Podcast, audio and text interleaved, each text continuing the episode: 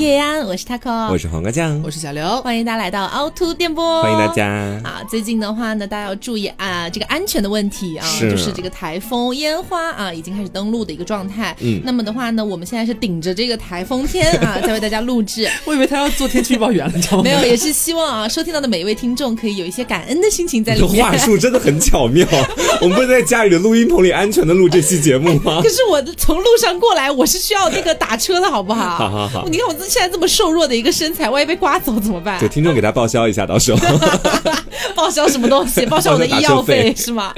好，然后也提醒大家注意一下安全，这样子能别出门就别出门了。然后呢，今天这期节目是这样子的，本质上呢，我们是要来跟大家聊一聊，就是成年人我们在生活当中会戴的一些面具。嗯，但是为什么要聊这个东西呢？它的契机非常的诡异，是我们最近哈就已经持续了一段时间了吧？嗯，好像我们几个人晚上睡觉都很容易做噩梦。对，但是我们也没做什么亏心事，不知道为什么会有这些噩梦缠身。反正就是我本人是没有做什么亏心事，但是就是在座的有一些人我是不知道的一个情况。我也不知道你有没有做亏心事这个样子。哎呦，紧张的结巴喽！半夜没有鬼去敲你的门吗？可不要乱讲的，干什么东西？好，别别别别别。好，然后的话呢，我们会先分享一些我们自己最近做的一些噩梦。其实说是噩梦，也没有那么吓人，有一些是很搞笑、很吊诡的。嗯，只是对于我们本人来说，不想要经历这样的事而已。是。然后在节目正式开始之前呢，也是要感谢我们的年度金主爸爸 Miss Berry 贝瑞甜心，贝瑞甜爹。对，感谢他。那么这一次呢，贝瑞甜心带来了他们的新品晚安酒，是在每一个寂寞、孤独、睡不着的夜晚，晚安酒都可以帮你助眠。说的跟他是个情趣玩具似的。什么？让你一睡不醒那种？是是助眠，助眠，助眠，哎，可以睡得更加安稳，可以睡得更加的放心啊，这样的一个感觉。那关于它的一些成分啊，包括等等的，我们的一个亲身感受，我们会在后面慢慢来聊到。那大家如果感兴趣的话，就可以先去到某宝搜索 Miss Berry 贝瑞甜心，嗯，找到他们的某宝官方旗舰店，给客服报暗号凹凸电波，哎，就可以领取到我们的专属优惠折扣了。嗯，然后的话呢，我们在公众号也叫做凹凸电波，里面呢也用文字的方式比较详细的去写到了我们不管是使用体验啊，还是它的一些味道啊等等的，都给大家做了一个详细的描述。嗯，我相信对于大部分失眠的听众来说，它应该还是有一定帮助的，是是有一些诱惑力的。对，好，那我们就先来聊今天的这个主题啊。那我先跟大家分享一个我最近做的非常吊诡的一个噩梦吧。好，这个噩梦只是对于我来说是噩梦，对于你们来说可能是个笑话。这么夸张吗？对，是这样的，就是最近的话呢，本人不是频繁的去剧本杀，有这件事情存在嘛。嗯。然后呢，我那天晚上做梦就梦到我要去玩一个剧本杀，然后人都已经拼好了，我记得是六人车还是七人车啊？这不重要。然后我记得我在梦里面就走到了剧本杀的这个店里面，嗯，然后呢，已经坐在了那个沙发上休息，等待着别的拼车的队友前来啊，进行一个大剧本杀的动作。然后就在这个时候，有几位女士走了进来。其中有几位呢，是我高中的时候最讨厌的几位绿茶 哦，撞上了。对，而里面最扎眼的那一位呢，是我高中最讨厌的一位情敌。哇，这确实对我们来说没有一点恐怖的。但是最关键的点是什么地方呢？如果说当天我在梦里面哈，是一个妆容完整、非常美丽的一个女子，还可以一战。对，我是完全可以一战，我可以手撕他们，艳冠群芳。对，但是当天在梦里面呢，啊，是这个情况，是我没有洗头，没有洗澡，还没有化妆，穿了个大 T 恤就去了。天哪！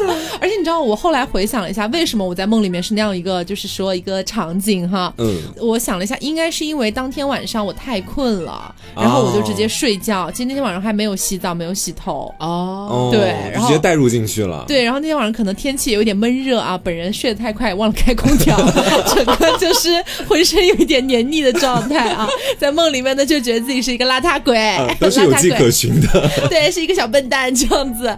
然后我真的是被吓到。然后我当时在梦里面就想要立刻手刀逃跑，想要逃离地球表面这样子的一个概念。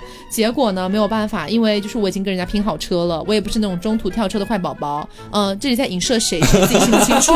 中途跳车了，已经很久没有了。这么久了，我没想到还会被 Q 到，还在说这个事情。那我今天也得提提 UK 了，朋友们。你有毒啊你！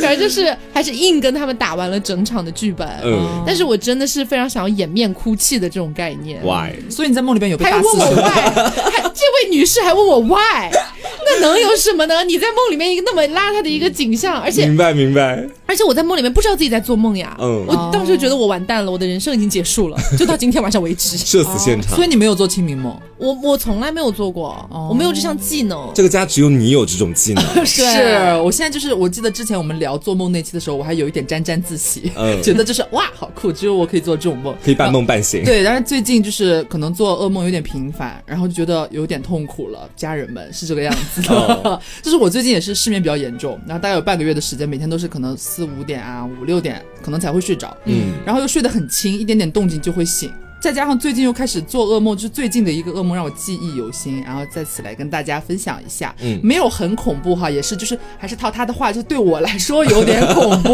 不知道你们是什么感觉？嗯大家来听听看哈，是这个样子的。就是那天在梦里是，我记得好像是我梦里边我好像是趴在一个大概十几层楼高的那种铁丝网上面，啊，嗯，然后呢，我铁丝你是说整个铁丝网就有十几层楼高吗？，对对对，它像是一个电影的开场，你知道吗？一开始你可能的镜头是在铁丝网，就是在地表面这个样子，然后呜，然后往上走镜。头摇上去，对，哦然后我就跟着上去了，我到了铁丝网的最高处，听起来很像金刚。你什么资料吗？刚好飞上去，你知道？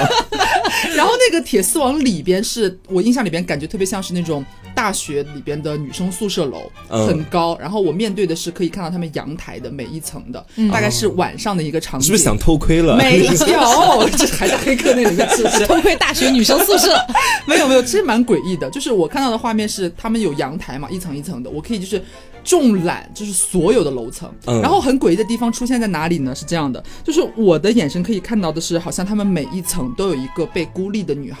啊，不知道为什么，就是从他们的神情里边可以看出，就是其他人可能走动啊、打水啊、干什么洗漱，都很忙。但是每一层在阳台上都有一个女孩，就是没有表情，很呆滞，然后在做一些奇怪的动作。然后呃，我不知道我梦里边大概是什么季节，但是每一层他们穿的都不一样，有的人穿的是短袖吊带，有的人穿的是棉袄，就有点诡异。嗯，然后这个时候我就是觉得，我那时候没有意识到自己在做梦。这个时候，画面里边每一层那个看起来像被孤立的女孩子，突然都开始脱裤子啊蹲在原地开始小便。你真的是有在偷窥吗？不是不是，但但是我但是是我什么都没有看到，只是他们突然就是很统一的都有这个动作。嗯然后我当时在梦里面有点震惊，我下意识就想要叫出声。你那时候还扒在铁丝网上，对，我扒在铁丝网上，叫出声说臭臭，我就想说不可以，羞不羞？拉小便臭臭。我就说天哪，我就被眼前的画面有点吓到。然后我刚想就叫出声，在梦里叫出声的时候，我在梦里面发现，在铁丝网的左边，我的左手边是我的健身教练，他和我一样扒在铁丝网上，你们两个金刚他是个男生，你知道吗？他很震惊，他就很想要大叫说：“你们在干嘛？不要这样子！”拖快一点！嗯不是，反正就是就是两个人都很震惊。然后这个时候呢，突然那个镜头就是我梦里边这个视角突然又往上走了，就是一个仰视。嗯，仰视扫到上面，发现有两个年纪很小的小男孩，我看不清楚长相，但是能感觉到他们很阴森，啊然后没有什么表情，拿着巨大的斧头要往下劈的动作。我当时吓坏了，我就想说怎么办？然后这个时候呢，我就余光在梦里边余光瞟到我旁边的教练开始疯狂的往下爬，你知道吗？开始逃命。我赶紧跟着他在梦里一起往下爬。然后这个时候，那个斧子怎么着了呢？那个斧子，那个小男孩就是面无表情的把他狠狠的，就是从铁丝网上面劈下来。然后那个铁丝网就特别像我们平时用小刀裁纸的那种感觉，嗯他哧啦一下，对他哧啦一下就往下，大斧子往下掉，然后那个铁丝网呢就变得很柔软，开始要坍塌的感觉。我教练两个人就疯狂的往下走，疯狂往下跑。跑下来之后呢，镜头突然就变成在一块空地里边，但是有点像是那种废弃的工厂，什么地下室那种感觉，就斧子乱飞。然后那两个小孩就拿着很大的斧头一直在追我。疯狂想要追我，然后这个时候我都还没有意识到我在做梦。我什么时候意识到自己在做梦了呢？当我真的躲不掉，就挨到那致命一击的时候，我发现就是我好像被无形的手捆在地上，然后我眼睛能看到我的膝盖，然后有一把巨大的斧子往我膝盖上砍，哦，然后就是砍到的那一瞬间，我以为是会很痛的嘛，也很真实，结果没有想到是有点像被触电了那种狠狠的电了一下那种感觉，没有那种很血腥、很疼的那种感觉。我那一瞬间反应过来，哦，原来我是在做梦。我那时候反应过来了。哦，但是话锋一转呢，我这个时候觉得哦完蛋了，我在做梦哦，但是又好险我在做梦，起码不是真的。我是说，呃，我也有这种做清明梦的经历，那不如就享受这刺激的一刻吧。你真的但是那个时候没有意识到有多么的压抑。然后我刚这么想，然后镜头突然就脑子里面叮的一声，然后画面又变了，变成就是我被绑在一个就是空无一人的、充满臭气，然后又很阴暗、灰灰棕棕的一个房间里边，被灰灰棕棕的。对，被固定在一张床上，然后我耳边在响那个儿歌，就是那个什么，我有一头小毛驴，啊听起来很好笑，是不是？他唱唱的很阴森，就是有小女孩的声音，就没有什么感情，然后就只唱最后一句，什么不知怎么哗啦啦啦啦啦，就他唱的很慢，啊，然后就哗啦啦啦啦完了之后，突然就静音了。然后我的那个视角就开始无限的放大，往前推进，就一直在就是聚焦我前面那个门，我眼前面前那个门。然后我我觉得心理压力好大，我的天呐！然后砰的一声，画面黑掉了，我眼前黑掉了，然后最后耳边就感觉离得我很近，有一个小女孩在唱摔了一身泥，哦，然后我这是有点噔的一下我就给醒了，你这个算是噩梦，是有点怎么？我刚刚不算的是你刚刚那吗个？对我们来说不算噩这样有点好。笑。我已经逃离地球表面了，还要怎么样？反正就是我当下就是觉得我心理压力特别大，但是我醒不过来。醒不过来之后就被最后那一下震醒了之后，我坐在床上喘了半天，然后我睡不着了，更睡不着了。我一看表，距离我就是睡的时候才过去了大概两个小时。啊，我就很无语，然后起来想要寻求一些就是男性同胞的帮助，你知道，就是家里边还剩就是瓜和大仙两位就是男性，结果没有想到他们两个就是嗯，一个就是房门就是紧闭，然后另一位就是在房间里边传来呼呼大作的这种呼噜声，呼呼大作，呼呼大作，呼呼大作，呼呼大睡怎么？回事？呼呼大睡的呼噜声，sorry。然后我就那我确实有点害怕，我当时，但是没有办法，我就自己就回房间，然后躺在那边，我真的睡不着了，嗯我很苦恼，然后我就又那样就熬到了十二点，就中午十二点了就，太惨了你，啊就很烦为。什么要砍断你的腿呢？这是重点吗？啊，是不是骚断腿最近 要砍断腿？为什么要在想为什么要爬铁丝网？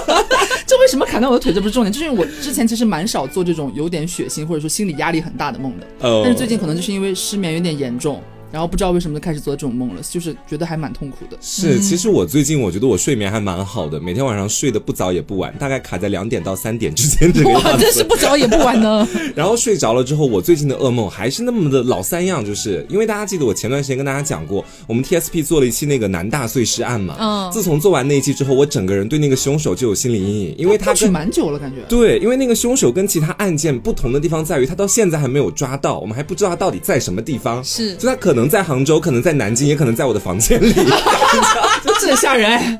就是很吓人房。间里真的离谱了。因为做完那一期南大碎尸案之后，我给自己心理疏导了很久，就自己给自己疏导，以至于到后面我基本上没怎么再梦到了。但前段时间做节目又一不小心提到了一次，对对，然后就导致他好像是我提的。对，就是你 贱人。Sorry Sorry，丑逼唱，你说。然后就导致他近段时间又进入到我的梦里面。我前段时间是这个样子的，我的梦我从来没有做过那些清明梦，我都是不知道自己在梦境里面就是很深刻的去体会那种感觉嘛。嗯，我的梦是这个样，就是我在床上睡觉，也是在睡觉，我就醒了，但是是在梦里面我醒了，实际上我没有醒，我就听到那个房间里面，我的房间有一个衣帽间，里面稀稀疏疏的发出一些就是拍打窗子，包括一个人的脚步的声音。是你的仓不是那鼠吗？仓鼠想 越狱吗？没吃的啦。我跟你说，这个就是缘由，因为近段时间晚上睡觉的时候，我不关衣帽间的门，我的仓鼠放在里面就会发出这种声音，哦然后它就带入到了我的梦里面。不过梦里不会告诉我那个是仓鼠什么的，明白我就很奇怪，想要看看到底是什么。然后我走进了衣帽间里面，发现一个人都没有，然后也那个声音也突然消失了。啊我的衣帽间还有一个特别大的衣柜，然后里面的空间是很大的。我当时在梦里面，我不知道怎么回事，就突然有一个指示告诉我说他在那个柜子里。嗯然后我就自己悄咪咪的走到柜子旁边，把柜子门一打开。啊，你不应该悄咪咪的退出吗？没有没有没有应，该离开这个家，然后放火烧掉这个家。我梦里面胆子特别大，我就直接去把那个柜门一拉开。然后因为当时房间里没有开灯，里面黑灯瞎火的，我看不到一个人的脸，我就看到一个人拿着一把刀，手上举着刀，然后只能看到他的嘴角在两边就是咧得很开的对我笑。啊然后我就开始疯狂的逃命往外跑，跑到外面之后，后面又传来那种窸窸窣窣的声音，然后我就醒了。我以为你是跑着跑着发现自己是仓鼠，在那个滚轮里面面在原地跑。就最近来来回回反反复复这个场景出现好几次，然后我就每天睡醒之后我都不知道自己该怎么办。哦，所以像我现在可以确定的就是，大家最近都有在做噩梦，嗯然后除了做噩梦之外，也会因为这个原因失眠，是吗？对。但是我们好像失眠不单纯是因为噩梦吧？是，还有什么其他原因？是因为我太寂寞太痒了吗？还要说这个吗？不是，我是说，好像我们已经失眠有蛮长一段时间了。啊，这个是这个是，对，就有的时候可能真的不熬到四五点，真的不一定能睡着，这对种感觉。就以前在家里面，我记得我每次回家乡的时候，跟着我爸妈的作息一起嘛，嗯，他们七八点就把家里的灯一关，九十点就能听到他们的呼噜声，我也能睡得很早。嗯但一到杭州来这边之后，所有人的作息基本都很晚，导致我也就是有的时候跟大家一起两三点睡觉。哦，是，其实还蛮容易被同化的，是就你没有那个很早睡的氛围，对就很神奇。确实是大家每次回家跟着爸妈那个作息，你感觉你睡得还蛮正常的。是，而且我觉得失眠它一发生之后，特别明显的就是你在临睡觉之前，你的各个感官都会变得非常敏锐，对哦对吧？你会听到自己的心跳和血液流动的声音呃。血液流动我听不到，这个这个你比较精细。我一我基本上就是，比方说房间里面的仓鼠在那边突然开始跑滑轮了，我就睡不着了，而且脑子里就疯狂就是那种声音。所以，像我们失眠了这么久，你们有没有觉得失眠这件事情给自己带来了什么不好的影响啊？除了做噩梦了，就是我觉得最大的影响应该算是整个精神状态的影响。嗯，就基本上当天晚上失眠，你肯定是三四点才睡嘛。然后第二天的话，像我们这种工作类型，也不用起早上班，嗯基本上白天的话，你想什么时候起来工作，什么时候起来工作都可以。我就会睡到下午三四点，然后起来之后你就觉得自己根本就没睡够，嗯在沙发上又坐下来，你又会觉得说将困不困的那种感觉，嗯就是你又觉得说自己需要再休息一下，又觉得我闭眼肯定也睡不着。嗯然后就算这个时候你把自己强硬的摁在床上，你说我要再睡一会儿，你一闭眼，脑子里又是那些稀稀疏疏的各种各样微小的声音，然后就导致你整天整个精神状态都是在跟自己对抗的感觉，啊就，很奇怪。听起来已经很严重了，是，对，是不是要住院一下啊给？我打幺二零，现在就给我拉进去了。我也差不多，我也是类似于就是。就是跟黄瓜说的很像，我们虽然说确实因为失眠睡得很晚很晚，嗯但是你硬要说的话，我们确实早上也没有很早起。嗯你好像硬说我们好像也睡够了，比方说八个小时甚至更久的时间，但是你在那个时间段醒来之后，你就觉得你不是一个正常的，就是早睡早起睡够那个时间之后起来的那种元气满满的感觉，就开启新的一天。嗯然后我会觉得，我就是最近很明显会觉得说起来之后，觉得身上很乏。就觉得就是后背也酸啊，就哪哪也不舒服。然后，但是你让我睡吧，我也睡不着了，因为我也确实觉得说，我也睡了蛮长时间了，嗯只是我睡得晚而已。你们俩经常一睡就是十二到十四个小时，对，是最近还蛮严重，所以我们相约下周我们要一起挂一个睡眠障碍科，太难真了，的真。的。但其实我好像跟你们不太一样哎，我也不知道是就是我的年龄还是哦，对，也没有很年轻啦，对。但是我好像熬了大夜或者说很晚才睡觉这种情况，呃，我的精神状态一好像还好，嗯，就不会有太严重的一些影响。你白天不会困吗？白天偶尔会困一下，但是困一下也很正常，我也不会想去睡觉，嗯就还好吧。但是我觉得失眠带给我最大的一个麻烦就是我的皮肤会变差。这个是肯定的。哦真的，就是我一旦失眠的时间次数多了、久了之后，嗯我觉得我就会开始长痘、长闭口、长一大堆乱七八糟有的没的东西。因为其实伴随失眠还会有很多其他动作，比方是说你在失眠的时候，你就觉得没事干，然后你就会半夜对着手机又玩很久，对，或者说会抽烟。对，这然后个影响很大。啊、还有什么？比如说熬到三四点，然后突然饿了，再点一份外卖，是对，整个卡路里爆炸啊！是对，你说到卡路里，我想到一个，就是我教练前两天还苦口婆心，就是在劝导我和瓜说，你们两个真的不能一直这么晚睡，嗯，就是很不利于你们的代谢，你知道吗？然后他是不在乎我们的情绪的，你知道吗？他只在乎 我们能不能很好的配合，就继续我们的锻炼。后来我一想，确实是，就是你每天。该休息的时候，我好像休息不到，嗯然后早上我也必然没有办法醒得很早，啊，我早餐也吃不到，嗯然后起来去锻炼的时候，我或许也没有正常作息的时候那么有精神。对，嗯而且其实我在大学的时候有一次是真的把我吓到了，因为我以前好像在节目里分享过，高中的时候我莫名其妙脖子上鼓了一个包，长了一个淋巴结，当时，嗯然后呢，后来它就慢慢消下去了，我也没管。等到我大一、大二那段时间，作息非常紊乱，当时自己参加了很多社团，就导致时间协调不够嘛。嗯，然后就是有一段时间，我的那个淋巴结再次鼓起来，你知道。哦然后就那个是一个很大的包，你平常自己摸的话，你就觉得是一个小肉球在你的皮下，会痛吗但是不会痛，而且它能随着你的手指，如果你摁它上下滑动，它可以跑，可以滑动的那种感觉。哦然后我当时我就到医院里面去看，医院给我查血常规啊，还有各种各样的检查。然后那个医生最后给我的解答大致就是说，这个淋巴结暂时通过其他检查看不出什么，你可以先观察一段时间。如果它消下去，且你自身没有感觉到任何不适的话，那你就可以基本上不用来看了。如果它没有消下去，一定要及时到医院里面去进行复查。其实我很清楚，我那段时间为什么会起这个，十之有八九肯定是跟我作息那么紊乱，同时工作又太忙啊，这东西肯定息息相关的。嗯，然后后面的话，我调整作息，每天提醒自己喝八杯水。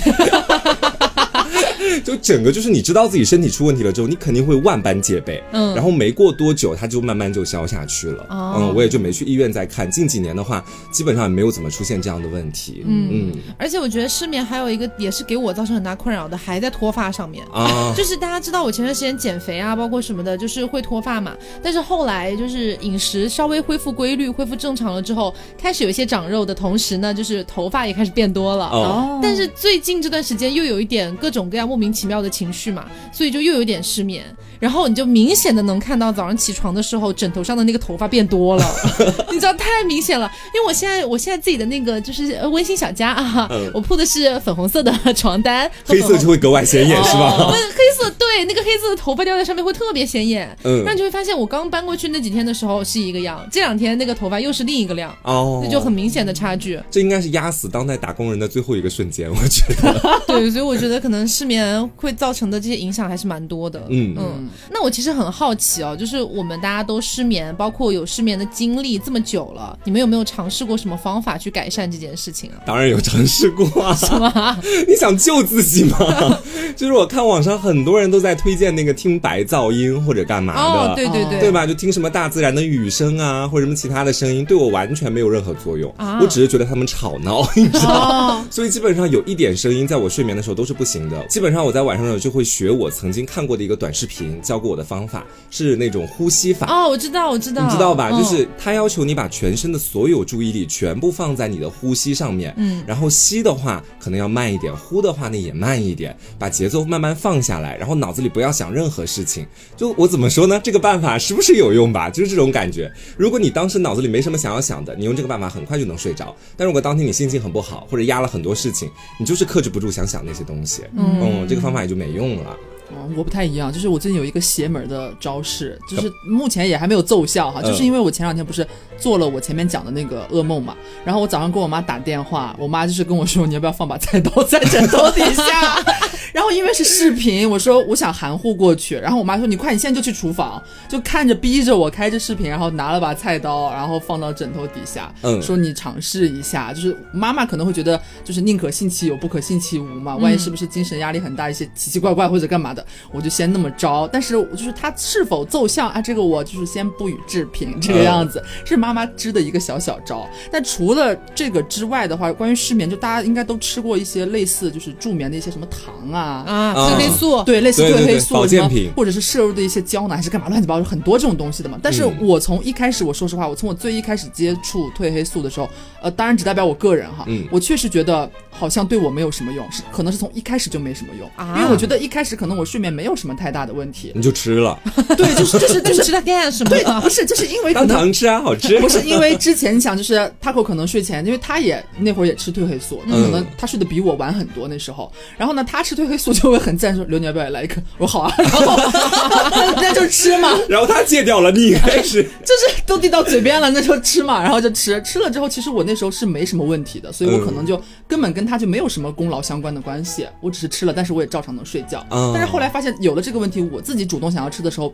没有对我有任何的帮助。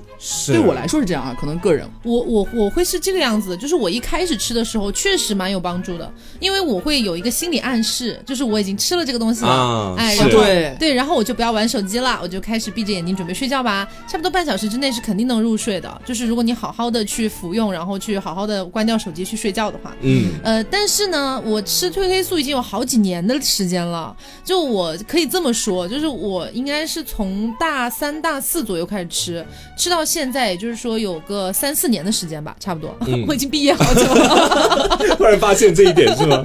对，但是我最近一段时间去吃已经没什么用了啊，它没没有办法再帮助我睡觉了。我又是第三种情况，朋友们 又。怎么了？我不是那种连续吃，我是断断续续的去吃，就有的时候晚上想到了就来两颗，哦如果没想到的话，当晚就这么熬着了就。哦，对对对，但是我对那个褪黑素有很严重的一种依赖反应，在我吃它的时候，嗯就有可能是我个人这个样子哈。比比方说那个星期，我可能三四天，我每天晚上都吃。假设我其中有一天晚上没吃的话，当天晚上不只是睡不着，同时还会比以前不吃褪黑素的时候睡得更晚，哦，就已经到这样子的一种地步被。反噬了。对，就你不吃就不行的那种感觉，它就给我造成了让我觉得说有很强的成瘾性，所以我到后面就不太敢吃了。因为确实褪黑素这个东西好像目前其实蛮有还是有一些争议存在对的。对对，对，所以当然就要给大家推荐我们 Miss Berry 贝瑞甜心的晚安酒啦。是我们来说一下为什么推荐这一款晚安酒哈。首先第一个我们要首当其冲说一下的就是它里面采用的都是草本的成分，然后相对来说是比较安全，不会造成依赖性的。对，因为它里面主要作为助眠的成分是两个，一个叫做茶叶茶氨酸，还有一个叫做酸枣仁儿。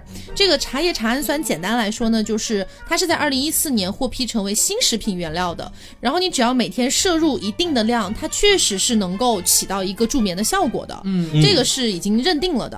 然后还有一个酸枣仁儿呢，它其实是在我们古代的古方里面存在的，在张仲景的记载里面就有出现。然后它也是一直用来治疗睡眠的，算是一个古方里面的东西吧。所以整体来讲，这两个东西就相对来说是比较安全，不会造成依赖性，从草本萃取的这种感觉。对它成分是这样，然后味道上面来说的话，因为我其实蛮早之前他们这款刚出的时候有寄给过我，嗯。然后我那个时候喝确实觉得还蛮不错的，但是因为他们后来你知道有多扯的一件事情，就是返回去要重新升级包装，所以你喝不到了，你知道吗？嗯。最近才又有的，它那个味道是这样，是黑加仑，然后雪橙，其实雪橙的味道会更重一些，对。酒味藏的，我确实我摸着良心讲，我觉得是之前喝过所有的贝瑞甜心小甜酒里边的酒精味道藏的最好的一款，我觉得基本喝不到酒精的味道。对很像果汁，我喝的时候感觉。对嗯，因为它其实我们经常听，比方说爸妈呀，或者再稍微老一辈的人，会他会讲说，如果你有失眠的问题，大家肯定有听过，会推荐你睡前喝点红酒。啊，对对对这，种感觉嘛，但是其实红酒的度数会稍微高一点，而我本人呢，确实是喝不惯红酒，我觉得红酒很苦，嗯我是不会选择的哈。然后我就觉得它这一款呢，确实是我觉得果味更浓一些，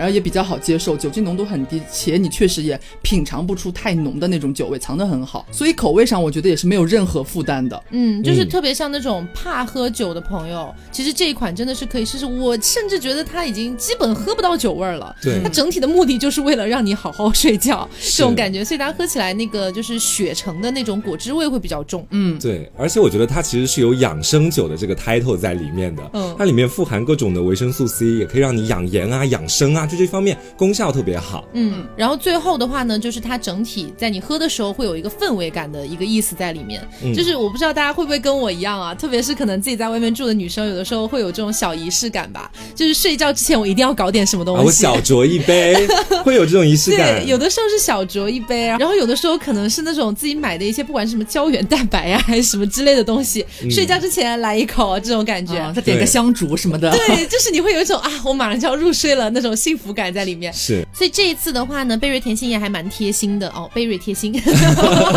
对他们这一次呢是买两瓶就会有四十元的优惠券，然后还会加赠一盒眼罩和一对杯子。哦，哎，这个杯子拿来干嘛呢？就是刚好一杯，就是你每天晚上要喝的那个量。都给你控制好量了。对，所以你也不用自己再去拿东西去计量，我今天晚上要喝五十到多少毫升，哦就没那么麻烦。嗯，因为它确实是有助眠的功效嘛，不是说就是你啊嗨起来，我想随便喝多少，它还是有一个量的控制的。他会建议你每天大概就喝五十毫升就好。对，嗯。所以呢，如果大家感兴趣的话，就可以去到某宝搜索 Miss Berry 贝瑞甜心，找到他们的某宝官方旗舰店，给客服报暗号凹凸电波是，的。哎，就可以领取到我们的专属优惠券了。除了我刚才说到的这个两瓶它的一个优惠券之外，还有一些别的组合，那么大家都可以去到某宝去看具体的一些组合详情，或者是去到我们的公众号凹凸电波去当期的推送里面查看一下文字版，会写的更加的详细。嗯，那么我们的金主爸爸就推荐到这里，接下来我们继续回到今天的这个主题啊。虽然前面一直在讲失眠、失眠这件事，但其实今天的主题不是失眠，没想到吧？我们还藏了一手儿。其实是这样，就是我们除了失眠之外嘛，就是包括做噩梦什么的。我最近会发现一件事情哦，嗯就是如果是以前的话，比如说我高中、大学的时候，我做噩梦了，我就会事无巨细的把我做的噩梦的细节全部写下来哦。啊，就写在我的朋友圈里面发给所有人，然后我会有一种就是希望大家来安慰我，对对对对对，或者觉得说哇你这个梦好可怕好精彩，对之类的一些东西。但是我那天晚上做了那个我认为的噩梦之后，我已经叭叭叭打了几百字在朋友圈的那个就是文本里面了，嗯，但是我把它啪啪啪又删掉了。哎，你跟我真的做的事情完全一模一样，你知道吗？对，因为当时我会觉得，哎，我发这么多也没有人会看啊，然后我发这么多好像也没有人会在意，对，哎呦，好丧啊！对我就觉得我干嘛要发这么多，而且还让别人觉得我好像很小题大做，只不过是做了个梦而已。啊，那 我才刚发了微博哎，因为我那个梦，希望家人们救救我，崩溃了，家人们。没有，因为当时我只是觉得，就是我怕别人这么想。啊，对，然后我就删掉了，删掉了之后只发了一句，就是，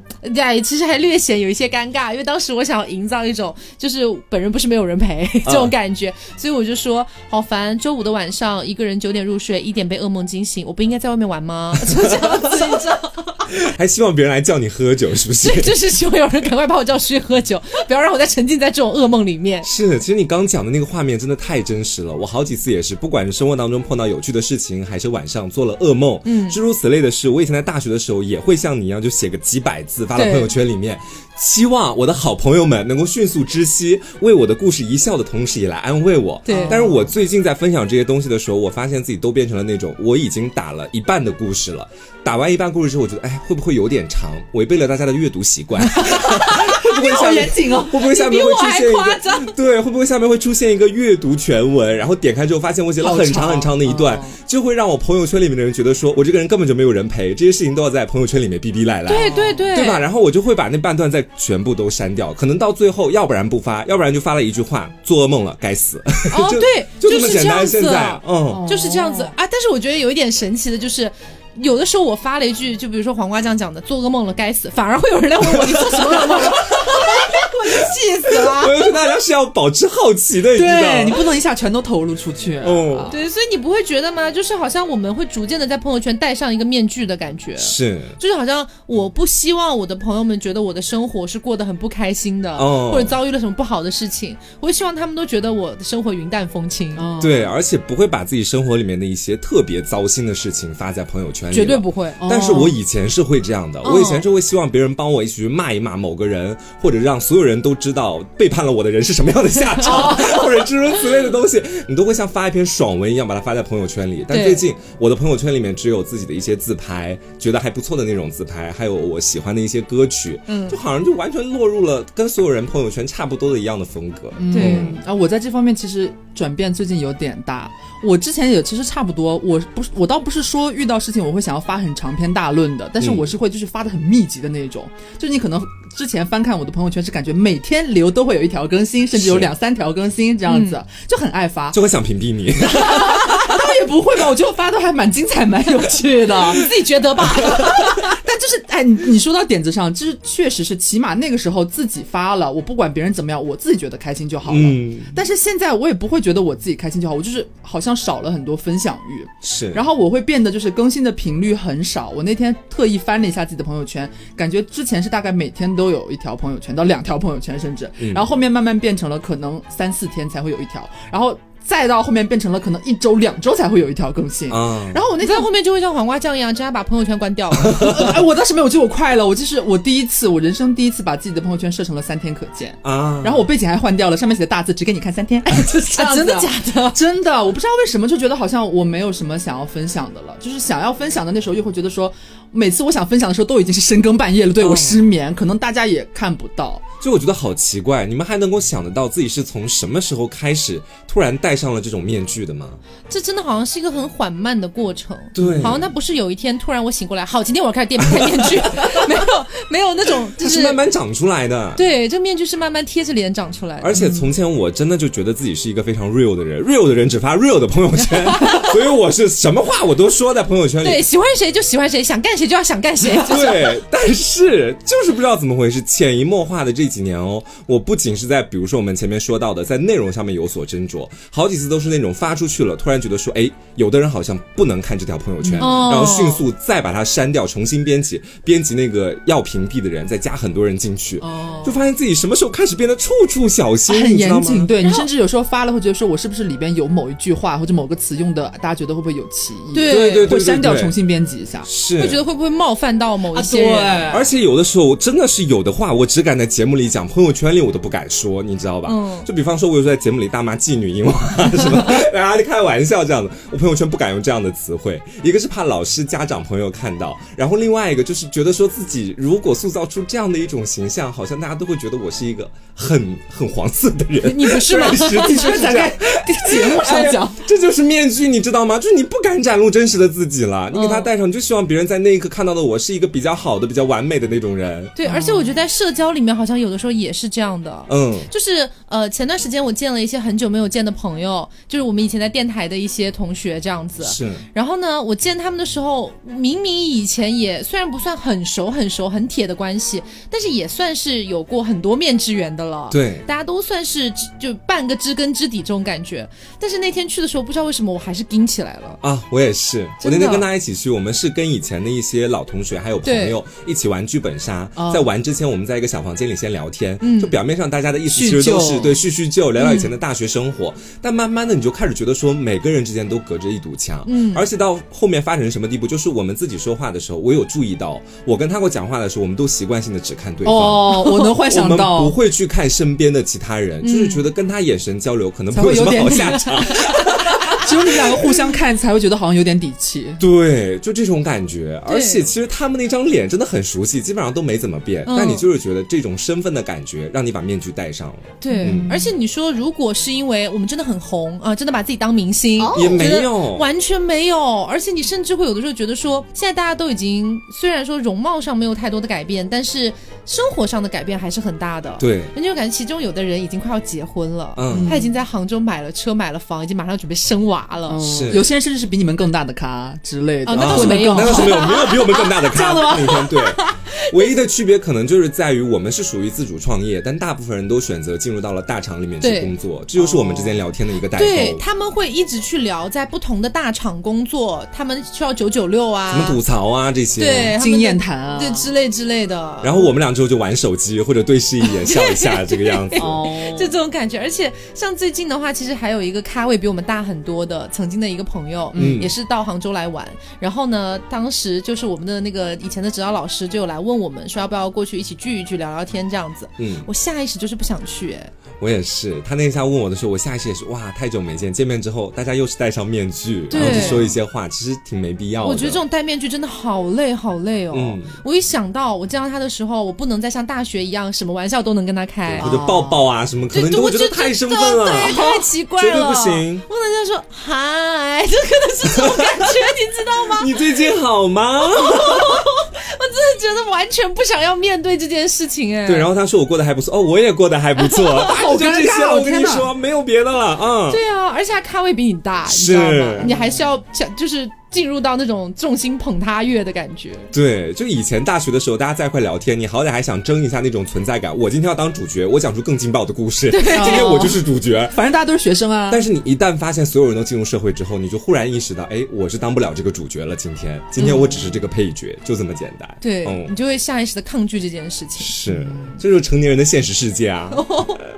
然后还有一个面具，也是我在 gay 圈游走多年发现的，你知道吧？就是一到晚上，大概是十一点半之后到凌晨三点之间，哈，嗯，整个那个软件小蓝就瞬间变成了一个银窝。我不知道这么说合不合适啊？我觉得小蓝这软件本身没有任何问题。小兰有跟我们有一些 合我作知，道，哎 我我指的是我碰到的那些人的问题，我从来没有去指摘这个软件怎么样哈。Blue D 还是一个很不，错的软件。它只是一个平台，这点大家都知道。但是你就能明显的骚的是那些人，对，白天跟晚上上这个软件是完全不一样的。我跟大家分享一个经历吧，就前段时间找我的一个人，白天可能跟我聊一聊，说，哎，你在哪儿住呀？要不要出来见一面、啊？没有什么爱好啊？，对，然后就是我对你还挺有意思的，就只到这一步，两个人还在互相摸索对方的那个过程当中。嗯然后到了晚上，直接摸对方。到十一点半的时候，他真的好奇怪，瞬间化身洪水猛兽。晚上十一点半，第一句就是干死你！这我说我打了个问号，我说啊，我们白天不是还在聊对方住在哪里，要见一面了解对方吗？你晚上就是这些干死你，让你爽这些话吗？然后他当时就没有再回我了，他可能也觉得就是比较尴尬这个样子。哦好，最精彩来了，最精彩的在第二天白天，他又来找我，他说嗨，昨天睡得怎么样？我遇到和你一模一样的事情啊？啊！他说：“你我还没说完，等我说完。他问我睡得怎么样之后，我心里想的是昨晚发生了什么？难道你忘了吗对，然后我就再次跟他重申了一遍，我说我不约，我现在只想谈恋爱、哦这个样子。然后他回了我一句说：你想多了。我当时我就我说昨晚那个是谁啊？是你弟弟吗？谁要干死我啊？你想干死我试试看啊？烦死了！是就是我刚刚就是讲，就是我最近也有遇到，你也下不撸地了，那倒是没有，就是有下一些就是社交软件，因为我以前没怎么玩，那嗯现在就是恢复单身，想就是看一看这精彩的花花世界。超热门，我跟你讲。但这什么叫超热门但是这不是重点，嗯重点是什么软件我也不说，它万一有打广告的嫌疑，毕竟和我们没有合作，你知道。然后就是也是有点类似于白天和晚上，就是男人两张皮，嗯，很可怕。我就是整个都被大 shock 到，就是网络面具嘛。哎，很夸张哎，就是我们开玩笑说，可能就是他换张脸，可能把面具摘了，但实际上是有点猥琐、啊。说实话是这个样子啊，就是白天那可能就是真的就是很正常，我也没有任何说我要来谈恋爱或是干嘛，就聊聊天而已。嗯然后呢就会跟你聊很正常的东西，你甚至觉得说哦人不错，还蛮有意思，蛮风蛮风趣幽默的。嗯然后到了晚上 就是白天在跟你聊正常的东西、嗯啊，很温文尔雅。然后可能中间下午有几个小时啊没有联系，然后晚上之后我和瓜出去吃了顿饭，很晚回来了，可能凌晨一两点了吧。然后他又开始了，要开始问说你住哪里呀？我来接你。我说啊，我说 啊，我住你妈妈家里了。我就发啊，然后我发一个问号，然后说，然后他就是就是有点就是有点就是怎么嗯破罐子破摔了，嗯你知道吗？就是展露出了就是淫娃的那一面，就是变得他说了什么？说干死你！没有没有没有没有这么夸张，没有这么夸张，可能就他会说什么呃，我的很大，你忍一下。没有，他会说什么啊？你们刚出去喝酒回来吗？我这边也还在继续，要不要过来呀？啊 然后说哦，不这还好吧这这是一开始还好，一开始他是这么说的，一开始嗯这么说的，然后说我们已经回家卸妆了，呃，很晚了，不了。嗯然后我就我还蛮有重点是礼貌的嘛卸妆了，是吧？重点 卸妆了。然后后来他就会说，呃，后来可能他说好，然后没过了可能半个小时左右吧，他又会给你发，在酒店好无聊，要不要过来一起玩？哇，我说有点过了。然后我说大哥，我刚刚已经说了，我卸妆准备睡了，不了。嗯然后他就会真的是换一副嘴脸说要多少钱才可以，真的很过分。真的，你说八百了，然后，然后我说我已经明确拒绝过你喽，我没有这个想法。他们不管这些。然后他又说到底多少才可以？然后他说两千够不够？我说 我我那我那时候有点生气了，就是嗯我觉得说我想把我当妓女。然后我说两千块倒是还看不上，你省省吧。然后我就把他举报拉黑了。哦举报拉黑了之后，因为还没有通过审核，然后拉黑我不知道我好像可能是没有点到吧，当下没有拉黑，我以为我拉黑了，嗯我就睡觉了。他又找你他那天晚上没有找我，然后隔天早上大概就是我失眠，我我不是就是睡得很晚嘛，起来之后错过了他的早上八点的消息，我打开之后发现他八点时候跟我说醒了吗？在哪里？我来接你。他他就回到昨天了吗？他病了，你知道吗？就是你会觉得说，就是一个人你刚认识的时候，大家可能会为了保持一些些比较体面的印象，嗯还会和你就是比较正常的交流。是，但是，但凡好像有些人就是脑子门儿不清的时候，他会觉得我跟你聊了一下，哎，聊了一小小段时间，没有三言两语，然后我觉得可能是不是我们熟一点点啦？然后到了晚上之后，哎，他这张面具他就撕掉了，哦他就开始就是胡言乱语，就先跟你套个近乎，然后再跟你要那些黄色的哦，整个就是一个大无语，是这样的，是，我也有这种经历。现在个吐槽软件是吗？但是，但是我这个真的很很没没有还没有怎么说呢？没有你们的那个进展那么慢，你知道吗？这个这个事情贼搞笑。嗯就那一天晚上，我实在是无聊了，嗯我承认我无聊了，我爆炸无聊。然后我就下载了一个软件，这个软件呢也是那种社交类型的，然后它是可以即时语音的。嗯然后那天晚上我有很多愁思，你知道，然后我就想跟一个人倾诉，但是没有，我的姐妹们都是都在外面搞男人这样子。嗯然后呢，我就随机匹配到了一个男生，然后那个男生呢，就一开始都很正常，问我几几年的，啊，问我身高，然后你说你在哪，我说我在哪，他在哪，什么之类的，然后就说哦，这还蛮聊得蛮正常，然后他就说就是你大晚上打电话是怎么了吗？嗯然后我就开始跟他讲，我说我最近怎么怎么样啊，就是心情不开心啊，不啦不啦，他一开始也很正常哦，开始各种安慰我说哦没关系，这些都会过去，不啦不啦不啦，嗯然后他突然就跟我讲，他说这有点好无聊，要不要过来玩？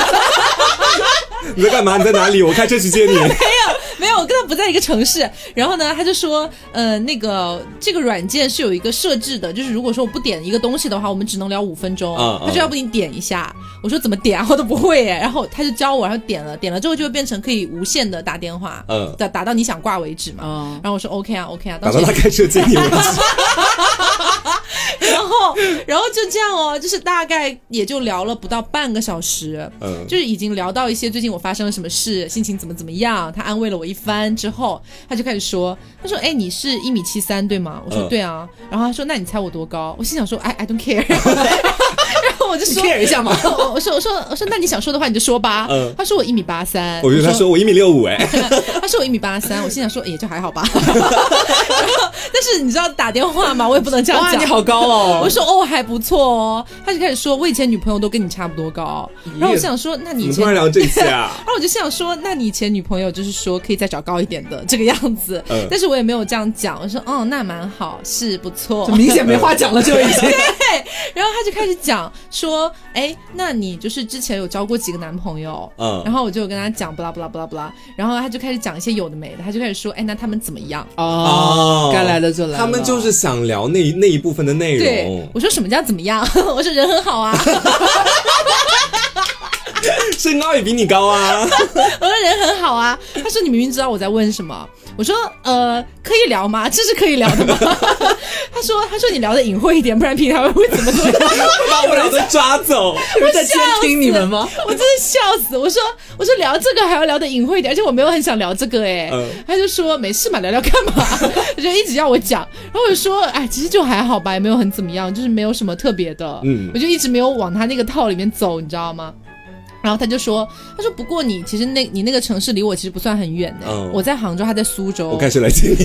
但是没有。他说：“他说你要是觉得可以的话，其实我们可以找时间见一面啊。”我说：“哦啊，我说呃干什么？就是完全是小 S 表情包那种啊干什么？嗯然后他就说 啊，他又说：“你明明知道我在讲什么。真 的差不多就是这个意思。”你在装傻。他真的一直讲的很隐晦，我不知道那个平台监管有多严，你知道吗？他就一直在就是讲到有一些有的没的，他就会突然打住说：“哎，算了，不能讲了，再讲的话后面要被封了。”然后，然后就这样，然后他后来是越讲越夸张，嗯他后来是有点收不住了。然后我就说：“呃，我觉得，我说，我觉得可以喽。我们今天晚上没有很想聊这个。”嗯他说：“可是我想聊。”哎，我说：“那拜拜。”再见啦。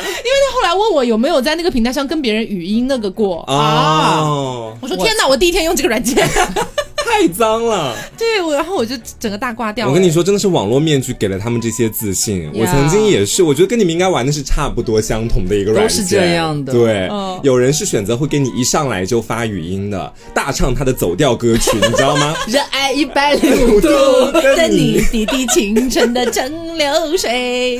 哈 然后我真的不好回，我字都打下来。我原本准备说，哥，你真的不知道你唱歌很难听这件事情吗？过于面子，你还是戴上你的面具，礼貌面，具。然后我又会戴上我的网络面具，我说哇，不错呢。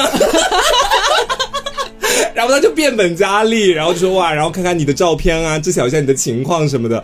我跟你说，面具有的时候会让人觉得挺不好，但是对那些人来说，真的是给他们自信了。我跟你讲，对对，而且你说到这个，我想到我之前用一个 Less 交友软件，嗯也是有那种即时语音通话的。哦哦，你是不是之前在节目上讲过的那个对人？，那体验完全不同哎，就是男人和女人真的差别很大。那个女生就一直在跟我，就是说，哎呀，我跟我前女友怎么怎么样，怎么怎么样，怎么怎么样，我很厉害。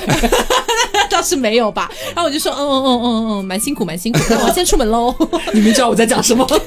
又来，你有没有发现，我们这类型的人戴上那个网络面具之后，我们都会变得很辛苦。其实，对我们只我们就是要维持那种礼貌在那个地方，但其实你可以不用那么礼貌。而且你知道，很莫名其妙，我永远是那个不想聊这方面事情的人。哦，明明我平时在节目上真的很爱讲，是私底下我也很爱讲，但是遇到一个陌生人，他想跟我大聊特聊的时候，我就说哦，不用吧是。觉得有被冒犯，就暂时性失语没必这个样要子。对，好，那么今天也是跟大家聊了很多，就是成年人在生活当中可能会戴的一些面具。嗯，不管是社交上面的面具，还是网络社交上的面具，还是像我们前面说的朋友圈的一些特殊情况下会戴的面具，嗯嗯我觉得这些面具其实我们不用去讨论它需不需要被摘掉，嗯，因为你早点睡就会被摘掉，你 这一切都不会发生还不。是因为你失眠？因为我觉得像这种成年人，他必然会有很多面具。嗯，我觉得摘掉了反而也不好，就是我觉得都是个人选择吧。是有也蛮精彩的。对，有面具就有吧，没有面具你也活得蛮自在的，都都挺好的。所以也是呃，给大家讲一下，就是如果大家最近也有失眠这一类的问题的话，也是非常推荐大家可以尝试一下 Miss Berry 贝瑞甜心的这款晚安酒。嗯，像前面说的，它其实成分非常安全，也没有依赖性，都是草本萃取的，而且里面还富含维 C，以及它的味道也不会有很重的那种酒味儿，基本上说可以没有酒味儿吧，可以这么说。嗯，真的很适合女生去喝。对，对尤其是你喝不了红酒啊那种，哦想要去助眠的，我觉得可以尝试一下，是蛮友好的。嗯，很像那种写成果汁，然后最后呢，就是它会在你睡觉之前给你营造一个氛围感，我觉得这个也蛮好的。嗯。所以大家如果想要去尝试一下的话，就可以去到某宝搜索 Miss Berry 贝瑞甜心，找到他们的某宝官方旗舰店，给客服报暗号凹凸电波，嗯。就可以看到我们的专属优惠了。对。那么同时不要忘了，就是我们在公众号也叫做凹凸电波的这个公众号里面，我们也用文字的方式写到了具体的一些折扣以及组合方式，大家都可以去看一下哦。嗯，包括它还有一些别的新品，还有之前我们的老朋友小方瓶啊，其实也有新的优惠券的，嗯就大家可以按需选择了。是的，嗯是的。好，那么我们今天的节目差不多就是到这里，最后也要非常感谢我们的年度金主爸爸 Miss Berry 贝瑞甜甜心心。好的，那么我们 好，那么我是 Taco，我是黄瓜酱，我是小刘，别着急，慢慢来。